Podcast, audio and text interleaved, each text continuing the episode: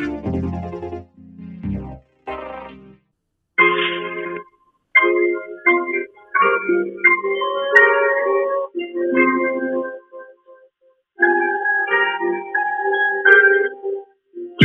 Political militant and running through the urban maze for days coming. So don't say nothing when I'm ready to spit this flame on this nothing. Cause the city of Oakland sent a letter to Cloud Sash. So we're smoking a city hall to test and show our politics leaves the rest without access to quality cannabis.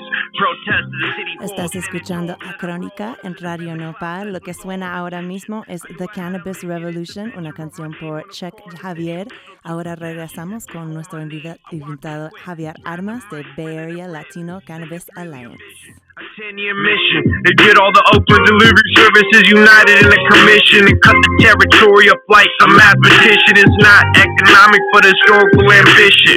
At that point, I knew everybody was listening. High taxes is like the new urban pollution, and corporations winning, so small businesses are losing. I knew I had to fight all this confusion. So when my speech reaches conclusion, the crowd got wild when I called for the cannabis revolution. Homie, we're not playing no game send me the same we spit this flame, about to change the whole game. When we get ready to cockney.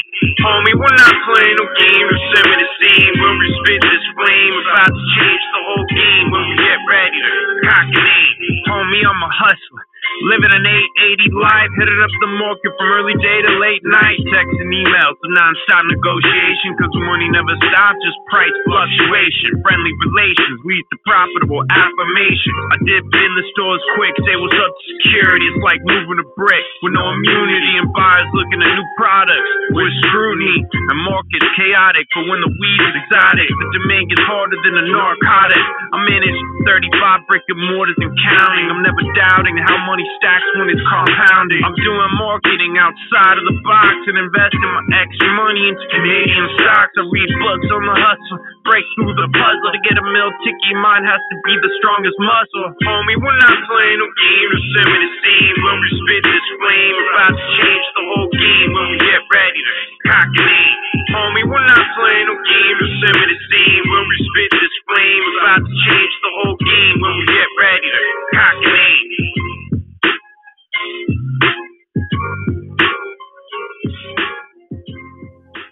Hola, hola, hola, buenas noches. Bienvenidos todos a la segunda temporada de Crónica aquí en Radio Nota, Nopal, episodio 46. Es el 3 de junio 2021. Yo soy tu host, Kat Donahue, y oye, feliz mes de orgullo. Yo también estoy celebrando porque después de siete años de vivir aquí en la CDMX, hoy en la mañana recibí mi residencia mexicana permanente, así que ya no me quito. Eh, también estoy muy feliz de estar empezando este nuevo capítulo de Crónica, nuevas conversaciones canábicas durante el tiempo de prohibición. Ha sido un placer hacer este viaje con ustedes y estoy emocionadísima anunciar que después de 45 episodios en mi oficina, en el sótano de mi mamá, en la oficina de Canativa, en las áreas de varios amigos, estamos transmitiendo desde la estación de Radio Nopal aquí en la colonia San Rafael de la Ciudad de México. Vamos a sonar mucho mejor ahora, amigos. Em, también, bueno, eh, estoy feliz de estar en la ciudad otra vez porque pasé el último mes en San Francisco, California, donde me creí.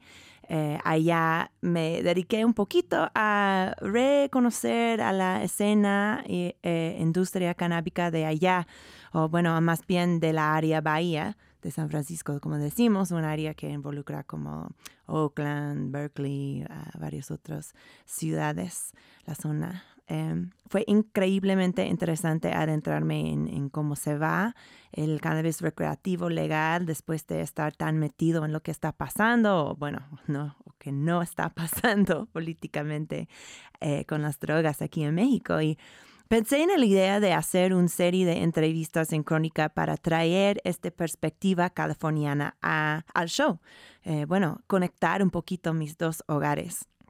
Em, pero más allá de la curiosidad de, aprender de otros lugares, em, se mega vale mencionar que las culturas y economías canábicas de México y California siempre, siempre han sido relacionados. Y pues no solamente porque California era parte de la República Mexicana hasta 1848 y el Tratado de Guadalupe Hidalgo, no solamente esto, bueno, realmente eh, los californianos, eh, nosotros hemos estado comprando mota desde México em, hace mucho tiempo, o sea, hasta los años 70, si tú estabas fumando marihuana en California, era de México, más o menos. Em, y creo que muchos que, llevan tiempo allá deben de recordar el Acapulco Gold, que fue la cepa más popular, más glamorosa eh, por muchos años pues, en el mundo. Ese fue de, de Acapulco, de Guerrero. Y aunque, o sea, todos también saben de la sin semilla, o sea, esos son, ese es el legado de la marihuana mexicana. Y aunque la cultivación californiana ha avanzado mucho desde esta época, muchas partes del mercado sigue dependiendo también del labor de mexicanos que vienen cada año a ayudar con la cosecha canábica, pues una práctica que también está conocido como la trimegración. Y si quieres eh, aprender un poquito más de, de, esta práctica, de esta vida, puedes checar nuestro episodio 2 que está en el archivo en radionopal.com con todos nuestros otros episodios. Eh, en episodio 2 hablábamos con eh, la tronarita, también conocida como como Lorena Barquet, una cultivadora, y en esta charla ella nos contó cómo es hacer este tipo de trabajo binacional. Bueno, entonces no sé, esta temporada vamos a tener eh, un par más de, invitados californianos que, van, a, estar hablando de, de, lo que está pasando ahí en Cali. Eh, y estamos empezando hoy. Estamos empezando con Javier Armas, el fundador de la Alianza Canábica de Latinos Bay Area, o en inglés, uh, the Bay Area Latino Cannabis Alliance, uh, BALCA, el acrónimo. El grupo trabaja en educación, desarrollamiento profesional, em, en la propiedad de negocios, en derechos civiles y la cultura de la gente latino que está involucrada en, la, con la industria canábica de California. Entonces, pues tenemos muchísimo para hablar y él es muy ocupado y un, hombre que hace muchas cosas. Entonces, sin más preámbulo, eh, les quiero presentar Javier Almas. Javier, ¿estás ahí? Ah, muy bien, gracias Caitlin para tener, tenerme aquí en su estación de radio. Yo estoy en Oakland, California, área de la Bahía. Ah, estoy muy metido en la industria de cannabis, marihuana y estoy muy feliz de estar aquí en su programa. Bueno, sí, estoy, estoy seguro que nuestros escuchantes están emocionados de, escuchar un poquito de lo que estás haciendo ahí. Quiero empezar con eh, un poco hablando de la música que traíste hoy. Tú y tu compañera de palco, Daniel Montero, armaron el playlist de hoy. Eh, cuéntame un poquito del espíritu de esta música que vamos a escuchar y de la primera rola que tocamos, eh, The Cannabis Revolution.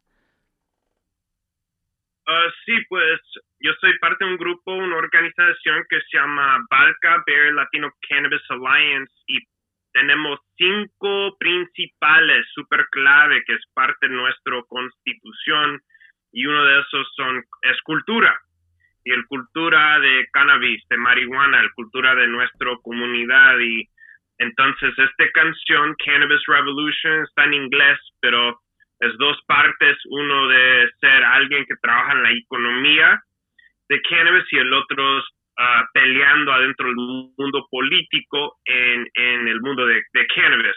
son los dos lados, la economía y la política, pero la canción está metida en la cultura de cannabis marihuana, entonces se toca esos pilares clave de nuestra organización.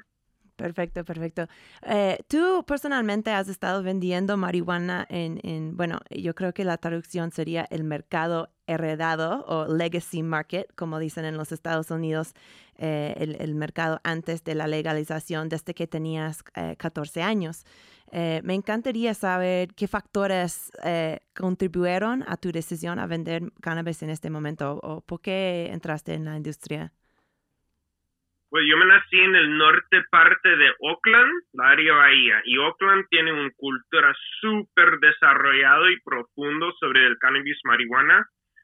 Y yo tenía amigos y conexiones en parte de Oakland, se llama East Oakland, Fruitville, donde hay muchos mexicanos, muchos latinos, muchos negros.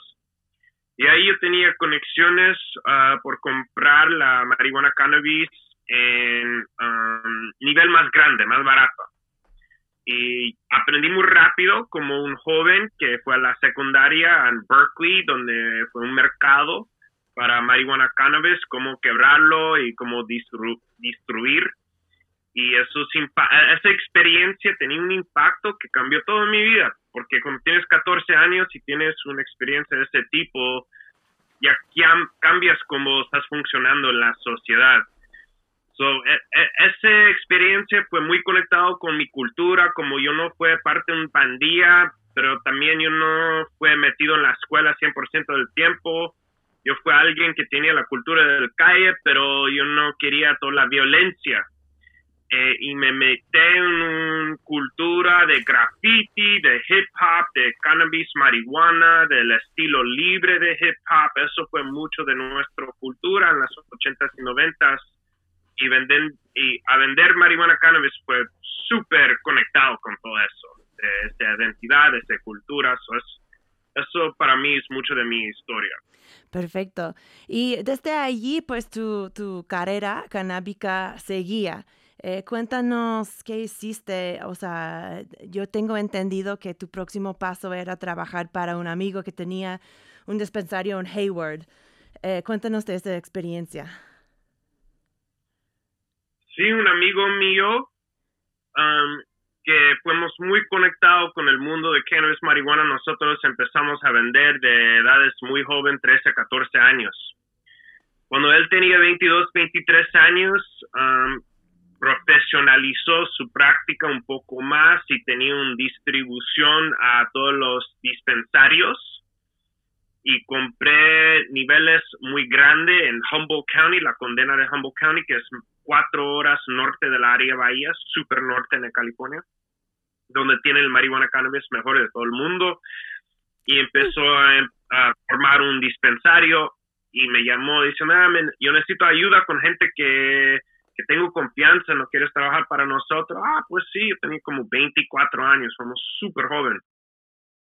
Y eso fue la primera experiencia que yo tenía haciendo el trabajo de un bud tender. Y un bud tender, como en inglés dicen bartender para servir el alcohol. Bud tenders quien sirven los flores, los buds, marihuana de los dispensarios. Es una palabra nueva que se metió en el diccionario en 2007 y yo escribí un libro que se llama Bud Tender Education, es educación por los bud tenders, una educación de cannabis con, enfocado en este grupo de trabajadores, porque cuando yo fui un bud tender yo pude ver muy claro que no fue nada de ayuda o ah, estructura profesional para ese tipo de trabajo. En comparación, si es un enferma, un maestro, un abogado, Uh, las instituciones de desarrollo y profesional ya están muy formados, los estándares están ahí, pero con cannabis, marihuana pues, casi no hay nada. Entonces, estoy haciendo ese trabajo para formar esas estructuras de educación, conocimiento y también con Balca, uh, derechos civiles, uh, dueño de negocio, más de todo para avanzar el poder de los latinos adentro de cannabis en California. Perfecto. Eh, regresando un poquito de este primer trabajo en el dispensario, eh, yo quería mencionar que pues este negocio desafortunadamente eh, tuvo que cerrar cuando el gobierno federal, o más bien el DEA, la agencia federal que controla las drogas en los Estados Unidos, lo cerró. Eh, yo creo que esta es una cosa muy, es una dinámica muy rara que estaba muy prevalente en, California en esos días y, no creo que mucha gente aquí en México saben de, de este como pelea entre el gobierno estatal y gobierno federal, pero ¿cómo fue que el gobierno federal estaba cerrando eh, los dispensarios como lo de tu amigo eh, que eran legal debajo de, de la californiana? No, sí, fue una locura, una contradicción de las leyes del Estado y las leyes federales. En 1996 en California pasamos las leyes médico-marihuana SB 40 y 20. Y eso decía que las leyes del Estado de California dice que está bien si formas un dispensario de marihuana médico. Pero el gobierno federal está diciendo que no, que todo eso es ilegal. Entonces, tenemos una situación en las 90, en 2005 hasta 2010, 2015, algo así, donde Obama fue diciendo que ya no va a atacar esos dispensarios. Pero para muchos años, entre 1996 hasta 2015, casi 20 años, tenemos esta contradicción, este terreno, donde el Estado está diciendo que está bien, el gobierno federal está diciendo que es súper ilegal, y cuando el gobierno federal puede ver que su dispensario está ganando dinero y arrestan y cierran el negocio, quizás pueden ganar un millón, dos millones, tres millones de dólares efectivo. Por eso es un eh, empuja a aldea y, y las instituciones federales a quebrar estos dispensarios desportamente mi amigo que tenía un dispensario CCAC, California Compassionate of Alameda County, en Hayward. Uh, que estaba vendiendo marihuana medicinal, ¿verdad? Por supuesto, sí, y ellos tenían un nivel de venta muy alta, más de 50 millones de dólares al año. Y Harborside, que es el dispensario más grande del mundo, ellos fue menos de ese punto. a, este punto fue uno de los dispensarios más grandes del mundo. El gobierno federal pensé que tenía un montón de dinero y cuando llegaron no podían encontrar nada de dinero porque los costos son tan altos. Y, el nivel de ganancia no es tan alta cuando sabes todos los negocios, todos los costos del negocio. Entonces, los agentes federales fue más enojado que no pueden encontrar nada de dinero. Entonces, eso es la cosa tristeza. Mi amigo se fue al cárcel para un año, seis meses. Su papá también, su hermano también. Y todos los trabajadores perdieron su trabajo. Y fue un, tristeza en nuestra comunidad. Y eso se pasó muchas veces en California. ¿En, qué año? ¿En qué año fue eso, David? El DEA cerró eh, el dispensario en 2009. Ya, ¿y dirías que los... ¿Dirías que los negocios californianos todavía tienen preocupaciones sobre la intervención del gobierno federal o cómo es la relación de eso ahora? En 2010, en 2015 o 2016, uno de esos años, el presidente Obama um, puso una ley diciendo que el gobierno federal no se puede entrar contra los dispensarios. Ya. no, tenemos los riesgos que el gobierno federal va a arrestar gente en los dispensarios, pero ya que tenemos son regulaciones y impuestos súper estrictos y la mesa de impuestos de California hace una buscada a 10%, uno a 10 compañías de cannabis marihuana, porque los impuestos son tan, tan, tan, tan altas. Entonces, la manera que el gobierno está controlando y manipulando la industria de cannabis está cambiando, ya es más sofisticado.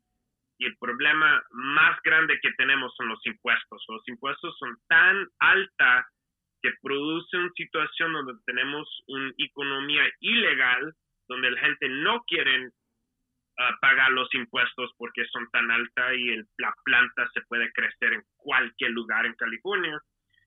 Y el cosa en serio es mucho de estos mercados, con ilegal, son gran mayoría negro y latino. Gran mayoría son gente de color, estas comunidades. Entonces ya tenemos un problema con donde podemos ver estas comunidades no son integrados en el mundo legal de cannabis en la, en, la industria formal. Entonces, eso es lo, la otra problema es que, ¿qué pasa cuando el Estado quiere terminar y eliminar este mercado ilegal? ¿Lo van a meter en el cárcel? Pues el punto de legalizar la marihuana, cannabis, es para no tener este impacto. Claro, claro. eso es el políticamente que es un poco difícil en California ahorita. Sí, sí, sí. Y, quiero hablar un poquito más de, algunos programas que ha hecho el gobierno supuestamente para facilitar esta transición de la gente del, mercado sin licencia al, mercado legal. Pero pues eh, tú has podido hacer una carrera en esta industria, ¿no? Tú tienes tu marca Javier's Organics, eh, que produce literatura educativa. Eh, ¿qué, más hace, haces tú con tu marca ahora? ¿Qué, qué, qué es tu compañía? Javier's Organics es una branda poderosa con influencia en el sentido que hace un trabajo de mercado directamente a quien trabaja dentro de la industria de cannabis. Empecé la branda, la, la compañía, haciendo tacos veganos con tortillas hechas en mano. ¡Qué rico! Y todos me dijeron, ¿tienes tacos veganos? Ah, sí. Y todo fue orgánico, todo de Berkeley de calidad muy alta y fue a diferentes dispensarios y yo le dije a los bartenders, mira, yo sé que ustedes están trabajando tan, tanto y no tienes tiempo a comprar comida saludable. Mira, aquí están 10 tacos gratis de Javier's Organics para ustedes. Ah, pues muchas gracias. ¿Por qué estás haciendo eso? Y mi mensaje fue que yo quiero que usted uh, conoce la cosa saludable de la planta afuera de la marihuana, porque todo está dentro de un mundo de medicina de plantas. Y todos los bartenders me decir, ah, qué increíble, usted es el único que está haciendo esto.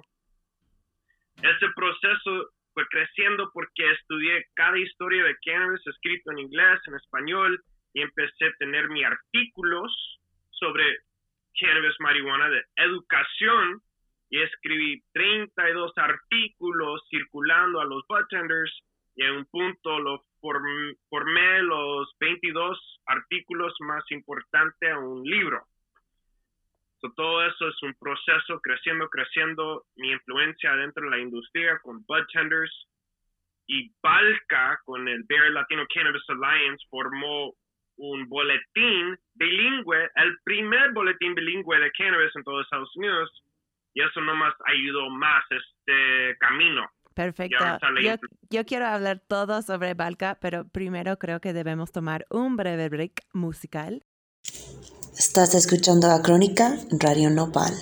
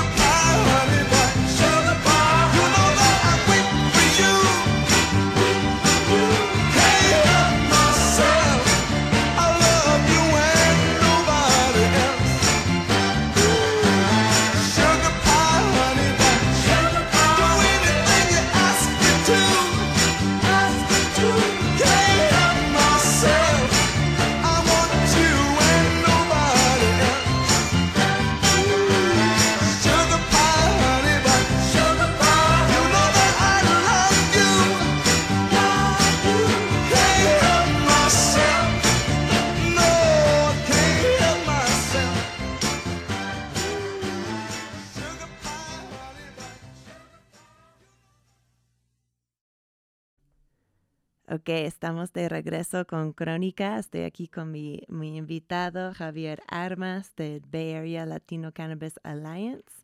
Eh, Javier, acabamos de tocar The Four Tops, I Can't Help Myself. ¿Por qué eligieron esta rola para, para escuchar en Crónica hoy? Es una canción importante, tiene mucho amor y nosotros tenemos un amor para la planta, entonces es una canción culturalmente que ayuda a nosotros a tener nuestra visión, a tener un mundo diferente, un mundo con amor y un mundo con conexiones real.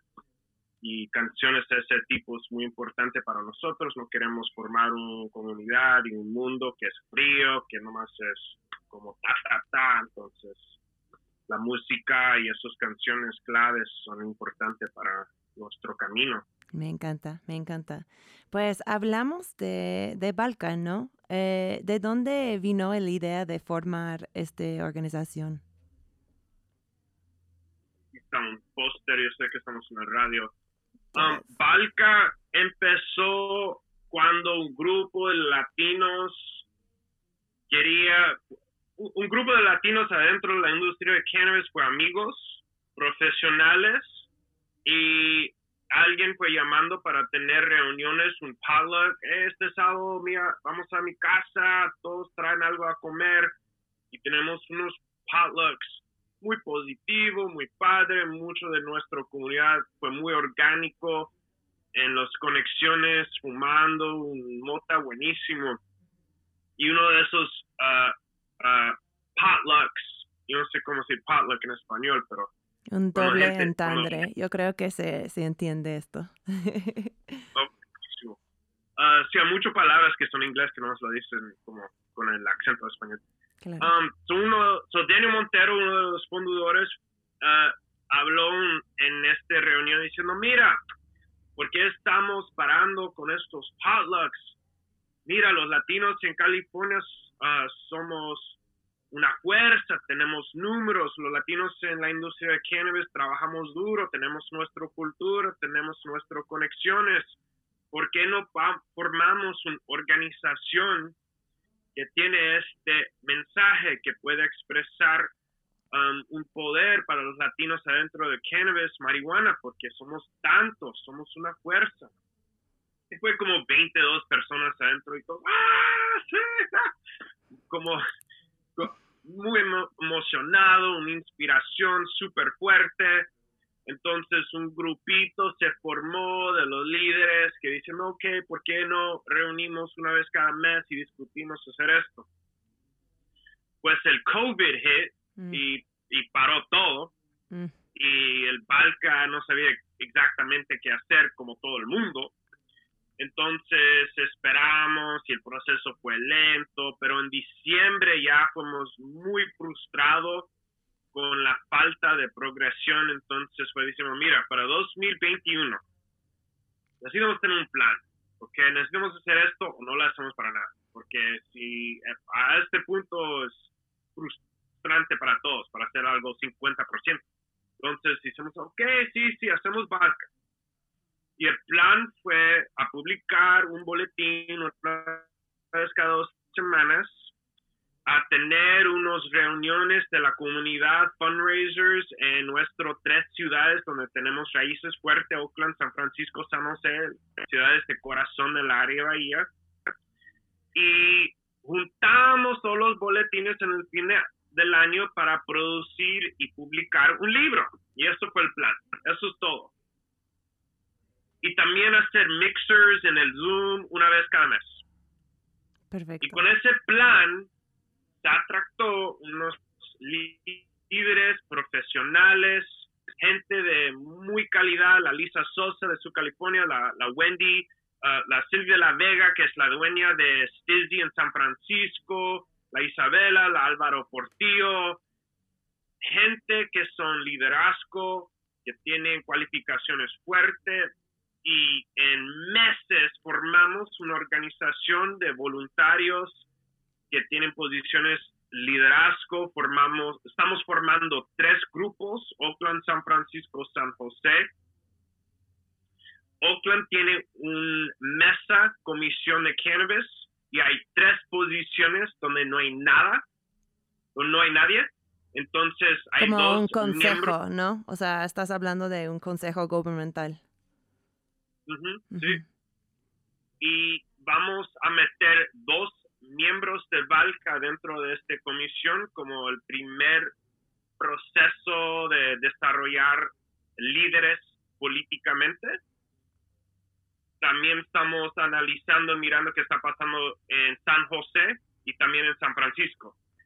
En la área y en California hay una palabra equity, equidad, que significa que tú eres una víctima de la guerra contra las drogas y Javier's Organics es una compañía oficial equidad de la ciudad de Oakland. Daniel Montero, un otro líder del Balca, es un aplicante oficial de Equidad por la ciudad de San José. Nuestro liderazgo San Francisco, Cindy de la Vega, es un dueño equidad de San Francisco, formal con, las, con la ciudad de San Francisco. Entonces nosotros somos una organización de todos los líderes son oficialmente equidad con la ciudad. Y eso es importante porque muchos de los aplicantes de equidad um, son tratados como niños chiquitos. Eh, donde cam- los empresas grandes van a decir, yo conozco todo lo de negocio y tú no, y yo te voy a ayudar con tu licencia y aquí está un poco de pan y queso y un poco de monedas y nosotros vamos a quitar su licencia. Javier, me Entonces, encantaría, nosotros- me encantaría adentrar un poquito más en, en qué significa equidad, porque creo que aquí en México hay mucha discusión alrededor de la justicia social dentro de la legalización, cómo, perten- eh, cómo aplica a las comunidades indígenas y cosas así, pero este concepto de la de un negocio de equidad es algo que es bastante gringo, que, que viene de los Estados Unidos. Eh, si una persona califica como alguien como ha sido eh, afectado por la guerra contra las drogas, eh, ¿para qué quiere ser un negocio equ- de equidad? O sea, eh, cuéntanos un poquito de, de qué tipo de beneficios recibes del gobierno o, o- o- o- o cómo es este programa gubernamental realmente. Sí, está, Oakland es el primer ciudad donde empezaron la programa de equidad y si tú eres un aplicante de la programa de equidad no necesitas pagar nada para su licencia, tienes una prioridad, so vas a brincar en la primera parte de la línea. Cuando hacen, cuando la ciudad hace inspecciones no te van a cobrar para nada. So tienes una posición muy favorable con la ciudad. Los Ángeles no es tan fácil, es más difícil. San Francisco los dueños cobran más para renta. Solo dinámicos, las dinámicas son diferentes en diferentes ciudades en California. Pero en Oakland, uh, um, yo soy, yo soy oficialmente un aplicante de- del programa y es verdad donde yo puedo conseguir una licencia fácil, semi gratis, pero la cosa es, las regulaciones son tan en serio y fuerte para hacer distribución. Necesito un cargo van, un ve- vehículo comercial que cuestan 40 mil dólares. Entonces los costos de negocio es, cuesta un montón. Entonces necesitas dinero para esa parte. La gran mayoría de los aplicantes de equidad tienen un delivery, um, no más un, um, uh, un negocio donde tienen la mercancía al paciente. Entonces, el dinero- Entonces no final- hay una tienda física, pero más bien es un servicio que la gente pide en productos canábicos en línea o por teléfono y luego el negocio lleva esos productos a su casa. Exactamente. Porque no tienen dinero para una fábrica, no tienen dueño para tener para you know, tener algo de agricultura. Pero el problema con eso es los impuestos son muy altos, los costos de manejar su carro cuesta y hay mucha gente que te van a robar. Entonces el punto más bajo de la industria.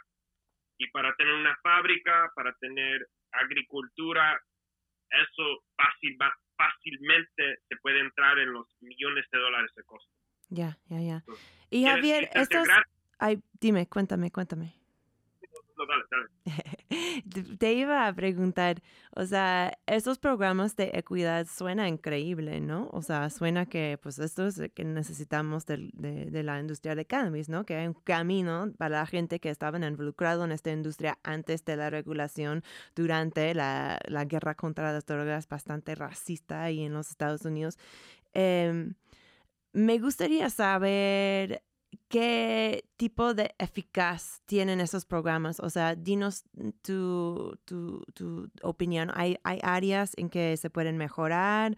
Eh, ¿Son súper buenos y, y, son perfectos y, ya se pueden entrar todos a la industria que, que, deben de estar entrando? ¿Qué es tu opinión de, de, de esto? Especialmente como los, yo sé que los programas de equidad en los Estados Unidos, o sea, son todos diferentes, son todas regulaciones diferentes, pero hablando de, de Oakland, hablando de San Francisco, hablando de San José, del área Bajía, ¿cómo, ¿qué tipo de éxito han tenido los programas de cuidar allí?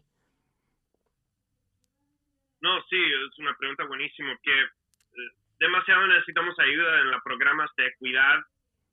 Un montón de gente tiene opiniones de eso. En mi opinión, que necesitamos son profesionales que pueden ayudar con todos los impuestos. Los mm. impuestos son súper altos, súper difícil. La mesa de impuestos tiene un pensamiento con una policía, ah, que no vas a pagar tus impuestos si necesitamos quitar dinero y si no vas a pagar todas las multa, multa, multa, que son grandísimos. Entonces, si tenemos profesionales que pueden tener, ah, ayudar a formar planes de negocio, en más de todo puedes ah, saber muy en serio todos los impuestos. Yo pienso que los costos negocios más fácil de entender, tú rentas dos mil el mes, tú vanes este dinero. Eso es un poco más fácil. Y nadie se quiere meterse en los impuestos. Hay muy poco literatura de los impuestos de cannabis. Lee, acabo de escribir un artículo y me hicieron una entrevista y yo estoy metido en ese artículo porque Leaf, que es una revista, es una cadena de revistas canábicas que está por todos los Estados Unidos y hay uno que es, es hay California Leaf, hay Oregon Leaf, muchos de los estados con una industria legal tienen su propia versión de esta revista. Ya, perdón, sigue. No, no, gracias. Y Oakland tiene un nivel de impuestos que es más grande de San Francisco. Mm. Es uno de, de los impuestos más altos de todo el estado, que es ridículo. Y también por eso tienen un mercado ilegal, illicit, negro, todas las palabras que usan, donde no pagan impuestos al lado de la industria legal. Ya. Um, entonces, sí, yo pienso los impuestos es el problema más clave que podemos cambiar. Ok, perfecto, perfecto. A ver, eh, tenía una cuenta medio, una pregunta medio random sobre Valka, eh, que era sobre el logo, o no sé si es el logo, pero es una imagen que usan mucho, que es lo de una sirena fumando un bong. Y me encantaría saber por qué usan esta imagen, o sea, qué, qué dice sobre el grupo, qué es el espíritu de esto. ¿O del mermaid? Yes. ¿El más reciente? Eso. El, más reciente. Sí, sí, sí. Es, ese arte ah, es, ah, fue escrito ah, por Leslie Valencia en San Francisco, que es mexicana salvadoreña, muy activista por los derechos de jóvenes y artistas y latinos, está muy metido dentro del movimiento de equidad y en el primer parte donde todos los activistas fue a unas reuniones para analizar la situación. Estuvo ahí, tiene una poesía muy linda, muy increíble, influida de visiones indígenas y es parte es alguien parte importante de nuestra comunidad cultural y estamos orgullosos en integrar uh, el trabajo de ella eh, con nuestro boletín. Perfecto, perfecto. Eh, tenía otra pregunta sobre el trabajo de eh, Balca. A mí me encanta el boletín que hacen, o sea, he aprendido muchísimo sobre lo que está pasando en la marihuana en el área Bahía por ello. Em, quería, en la última edición, la edición más reciente, tú tienes una nota que es sobre el nuevo libro de un abogado que se llama Omar Figueroa, Figueroa que es conocido como un abogado canábico. Y me encantaría si puedes explicar a, los que no sepan, ah, me están mostrando, qué pena que estamos en la radio y que no podemos ver los visuales, eh, pero, pero los que no sepan, eh, ¿qué tipo de casos trabaja un abogado canábico y por qué es importante especialmente el trabajo de Omar? Omar Figueroa es un abogado súper metido en la industria de cannabis en una ciudad que se llama, es un pueblito chiquito que se llama Sebastopol. No es conocido para nada, está cerca de Santa Rosa, norte de Oakland. Pero Sebastopol está metido adentro, en medio del área bahía y la condena de Humboldt, Trinity, Mendocino, donde crecen toda la marihuana. Entonces, para años él fue ayudando a negocios de marihuana antes de la legalización y ya está metido como una fuerza dentro del mundo de legalización porque ha escrito cinco, cinco libros de la ley de, de cannabis en California y un libro de la ley de cannabis en el estado de Nueva York. Ha ayudado mucho de mis amigos él apoya a Balca, él es latino, yo pienso sus padres son colombianos, pero no me recuerdo exactamente. Sí, es un líder importante, un intelectual importante y somos conectados. Yo escribí un artículo sobre su trabajo en la importancia del conocimiento de ley, porque para cinco años, entre 2010 y 2014, en ese época yo fui un paralegal de derechos civiles ayudando, peleando para latinos inmigrantes que fue víctimas del robo de sueldo, donde no lo pagaron el tiempo extra, no lo pagaron todo su trabajo trabajando, que no tenían lonches y gente me dice, eso se pasa. Dos billones de dólares cada año hay en el robo de sueldo. Y la gran mayoría son inmigrantes y mujeres y jóvenes y gente de color. Los latinos inmigrantes, también como los, inmigrantes de África y Asia también son víctimas, pero los latinos son tanto grande en California, son el grupo numéricamente que son más víctimas. Entonces, para cinco años fue trabajando en este mundo y esa experiencia me ayudó avanzar el conocimiento de ley para nuestra comunidad, para avanzar derechos civiles, nuestros derechos en general, porque las leyes de California son súper fuertes para los trabajadores, para los inmigrantes y los derechos civiles, pero no tenemos ese conocimiento, nomás los um, bufés legales uh, utilizan estas leyes para casos grandes en corte. Entonces yo quiero cambiar esta práctica para utilizar esas leyes para avanzar nuestra comunidad y, para nuestras peleas que son más día a día, que no tenemos acceso a esos cortes avanzados. Perfecto. Yo justo iba a preguntarte sobre eso porque, eh, bueno, desde el principio de este show, en, el episodio 2, eh, tuvimos eh, una amiga, la tronadita, también conocido como Lorena Barquet, y ella es un trimigrante y nos estaba contando de este estilo de vida, de este tipo de trabajo binacional. Em, yo, yo, creo que hay varias, varias personas así que, que, escuchan el show. Em, hay, o sea, hay recursos, o sea, hay recursos que manejan Balca para, para, este, para los inmigrantes que, que vienen para trabajar las eh, cosechas? ¿Han podido hacer este, este tipo de conexión todavía? A este punto no, es algo muy en serio porque las aplicaciones de inmigración es algo federal y si hay cualquier cosa de marihuana cannabis en su papeleo, eso se puede meter su aplicación en una posición muy mala. Yo tengo amigos que son abogados de inmigración que fuman montón de marihuana, súper pro marihuana. Cuando dicen a sus clientes, mira, mira, yo no soy contra la marihuana, yo voy a mi casa, yo fumo un montón de marihuana.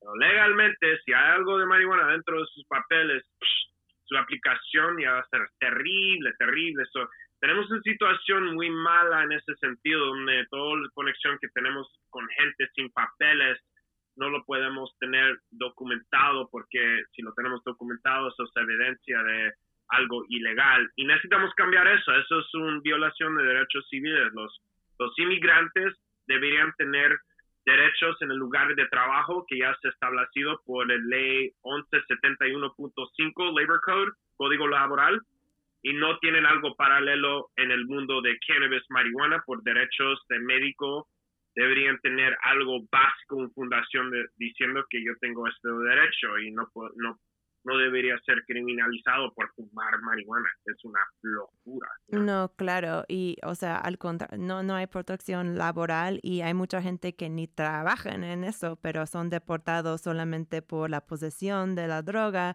O sea, yo he escuchado muchos cuentos de esto.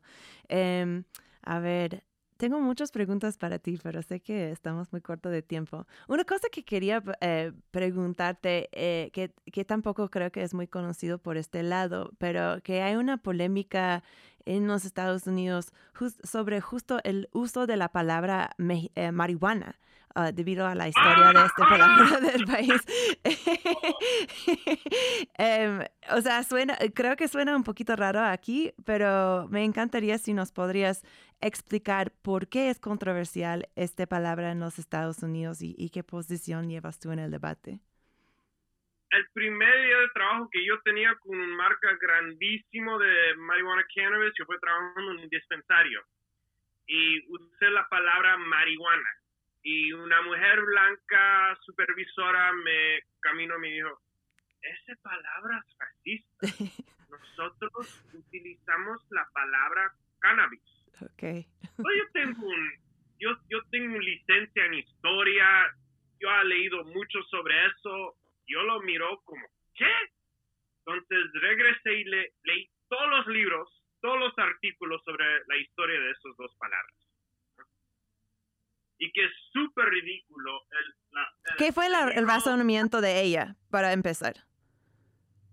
Eh, el, el, razón de ella es que Anslinger, que empujó la criminalización de marihuana en 1937, utilizó la palabra marihuana. Claro, para, para quebrar con esta historia y para no reproducir ese racismo, no vamos a utilizar, no vamos a usar esa palabra marihuana, vamos a usar la palabra cannabis. Que es una postura, o sea, popular. O sea, yo creo que la primera vez que yo escuché esto fue que Harborside, que como bien has mencionado, es el dispensario más grande de los Estados Unidos, anunció que ellos no iban a usar la palabra marihuana todavía. Bueno, cuéntanos de tu investigación sobre el tema.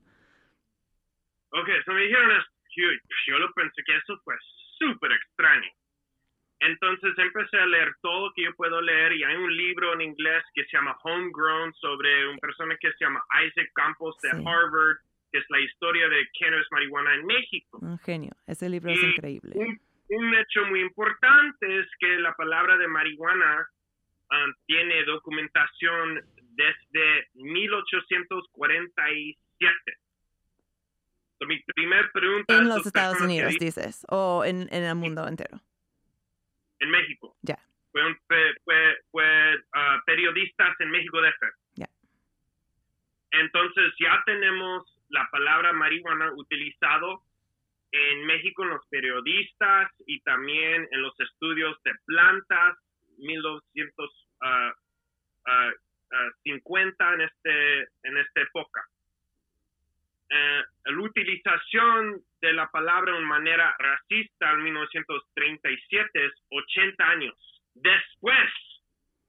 Mi, mi, pregunta para esta gente es, ¿qué piensas de la palabra entre este otro época? No tienen, y no tienen una, una respuesta a eso.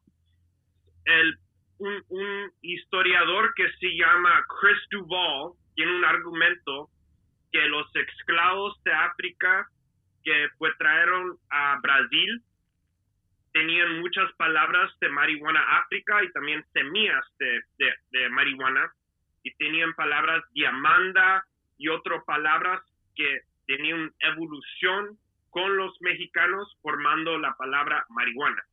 Él dice tiene raíces africanas.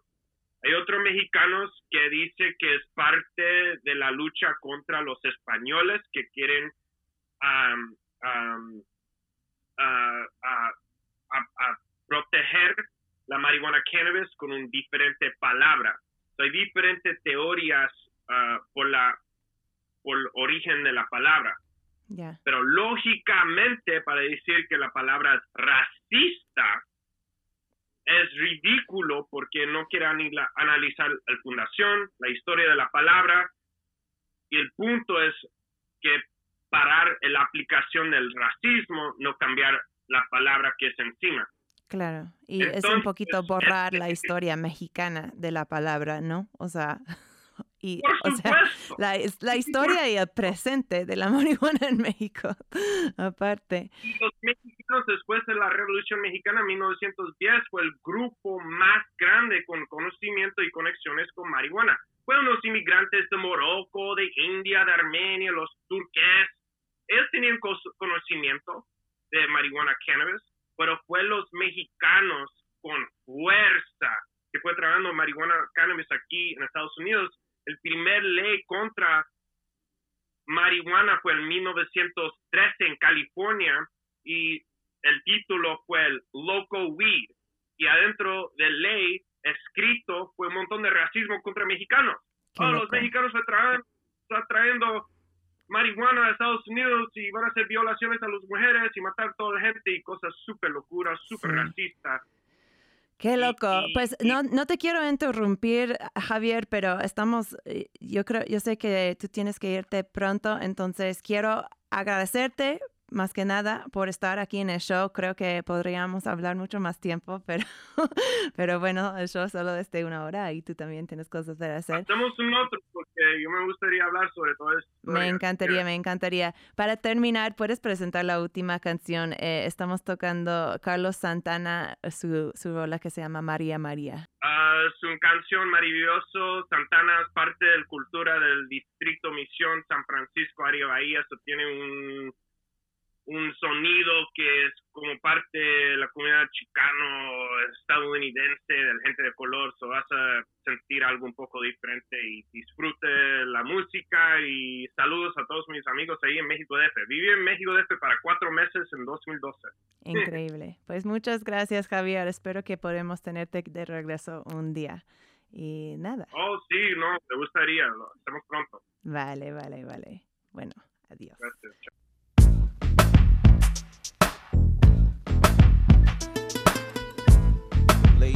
Gents.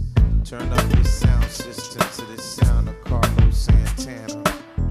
In the GMB, Ghetto and Blues from the refugee oh, camp. Maria, Maria. She remind me of a West Side story. Growing up in Spanish Harlem.